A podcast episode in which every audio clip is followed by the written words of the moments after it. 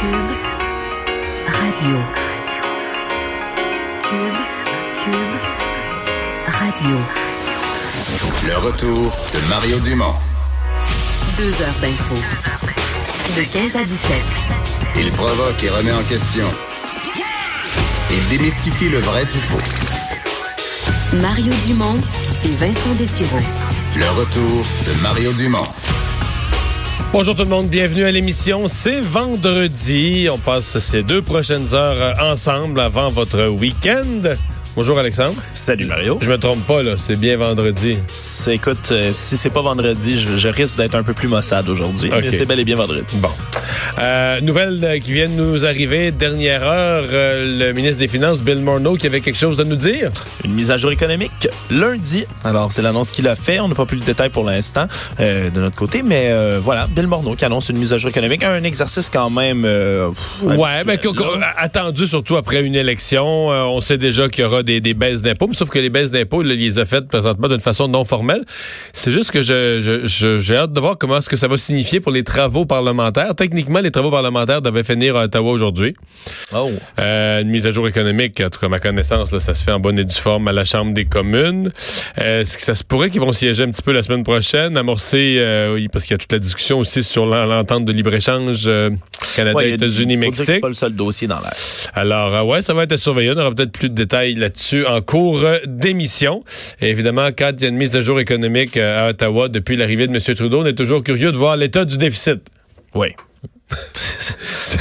Il y a toujours un suspense. on s'attend à ce qu'il augmente un tantinet. Ouais, mais non, mais quand même, certaines années, le déficit, finalement, comme là, là, aux trois quarts de l'année ou à, à mi-année, il est moins pire qu'annoncé. Là. Ah, ben, des fois, Monsieur nouvelles. Trudeau annonce quand même des déficits impressionnants là, ou importants. Fait que des fois, il est finalement, euh, dans la réalité, il est moins pire que ce qu'on avait euh, annoncé. Donc, euh, les actes d'accusation contre Donald Trump pour sa destitution ont été adoptés ce matin, mais en, en comité euh, judiciaire. Ouais, c'est c'est comme une préadoption si on veut là, c'est la commission judiciaire de la Chambre des représentants qui a adopté là en suivant, on le sait, des lignes strictement là, partisanes, euh, deux chefs d'inculpation qui sont retenus, ceux qu'on avait déjà vus euh, auparavant, abus de pouvoir, entrave à la bonne marche du Congrès. Donc euh, mercredi prochain, selon plusieurs médias américains, ils devraient revenir à la Chambre et voter ce texte-là dans une séance plénière. Euh, à moins que d'un revirement majeur, ça devrait passer et ensuite se rendre au Sénat.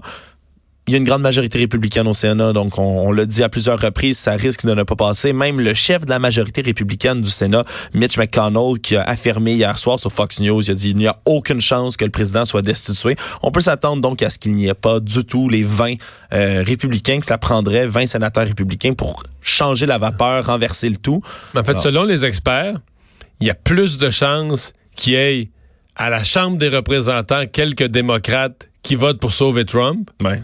que d'avoir au Sénat quelques républicains ou même un républicain qui vote pour destituer Trump.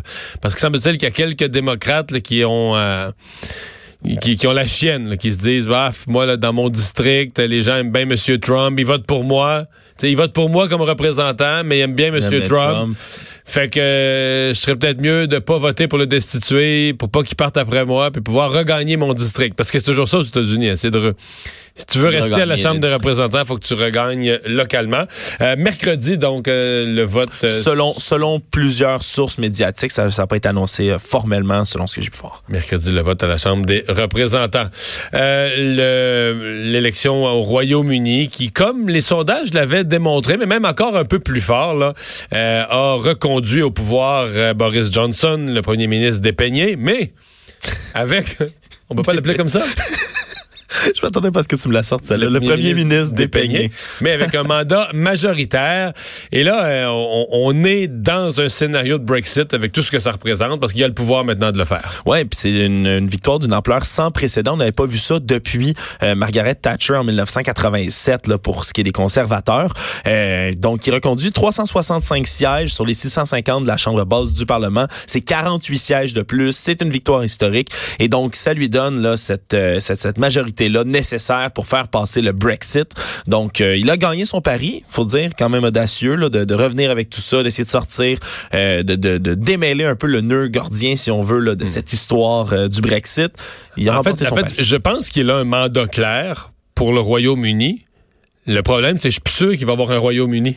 Ben, il sera pas uni tant que ça, le Parce Royaume. que là, l'Écosse, hier, a voté très fortement pour le Scottish National Party, le parti indépendantiste. 80% des sièges de l'Écosse sont au SNP maintenant. Et si- on sent vraiment qu'il y a un mouvement en Écosse pour dire, regarde, là, si... Puis c'est bizarre parce que nous, tu sais, mettons, on- quand on parlait de la souveraineté au Québec, de l'indépendance du Québec, on disait on se sépare du Canada.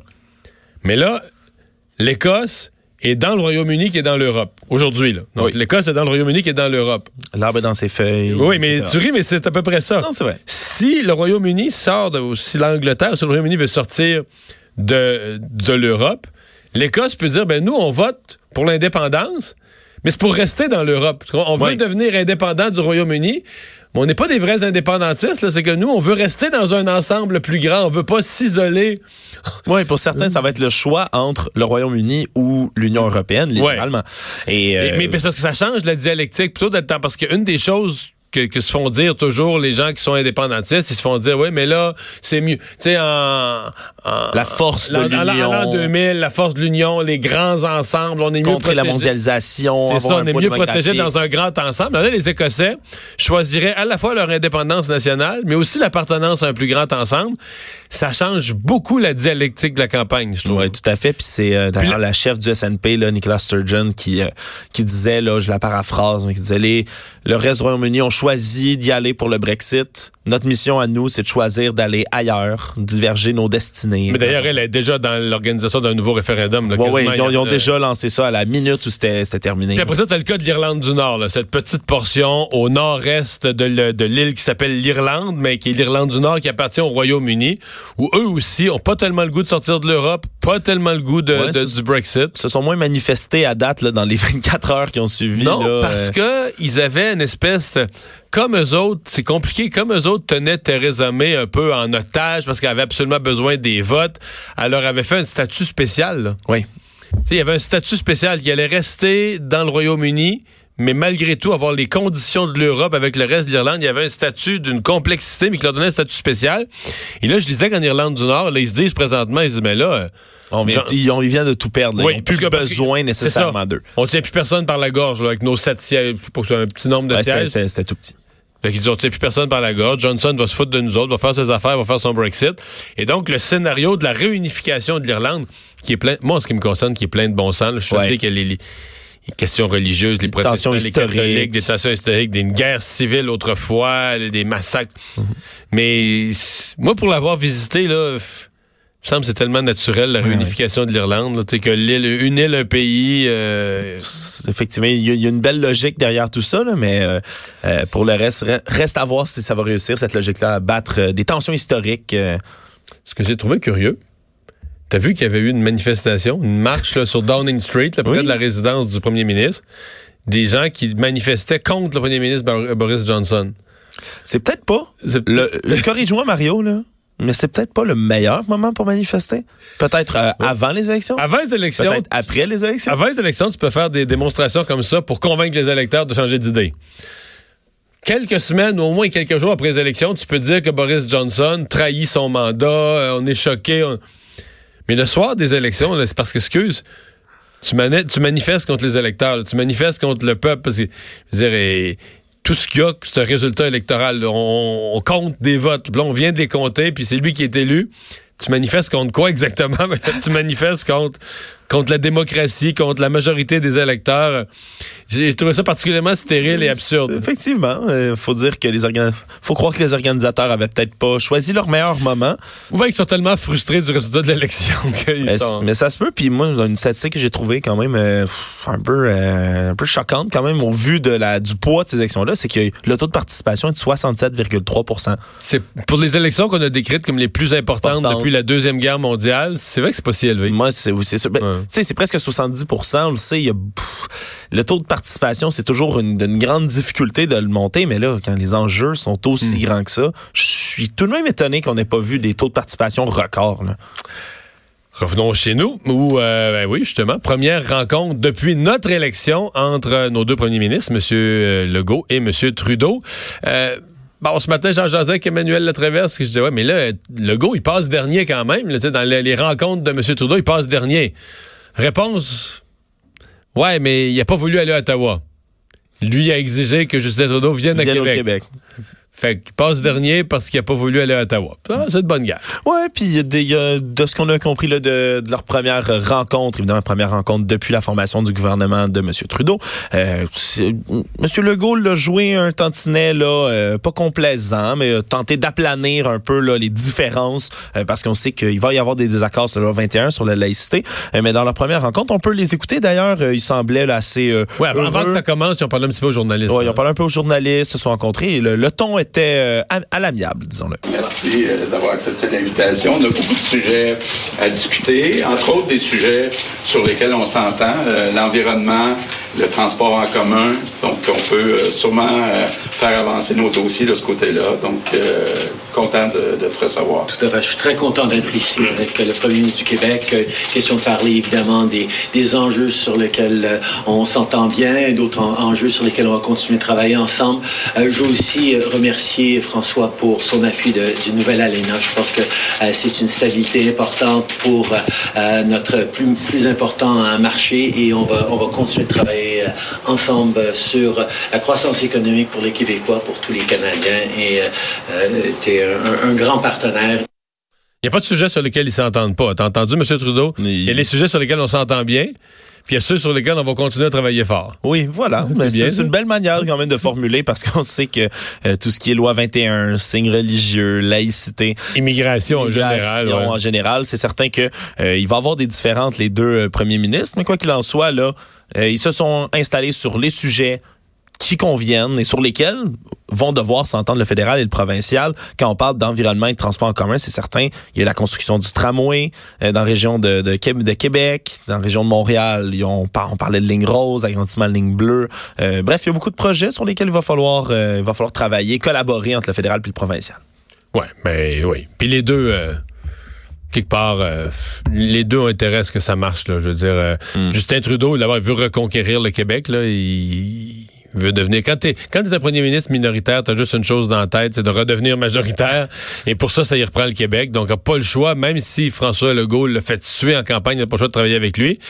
Et vice-versa, François Legault a besoin d'en plein de projets, puis ses projets d'infrastructure ont besoin de l'argent d'Ottawa. Donc, ils n'ont pas le choix de faire semblant qu'ils s'aiment. Euh, le, le ministère du Revenu, l'Agence du Revenu à Ottawa, qui s'intéresse euh, aux joueurs de poker.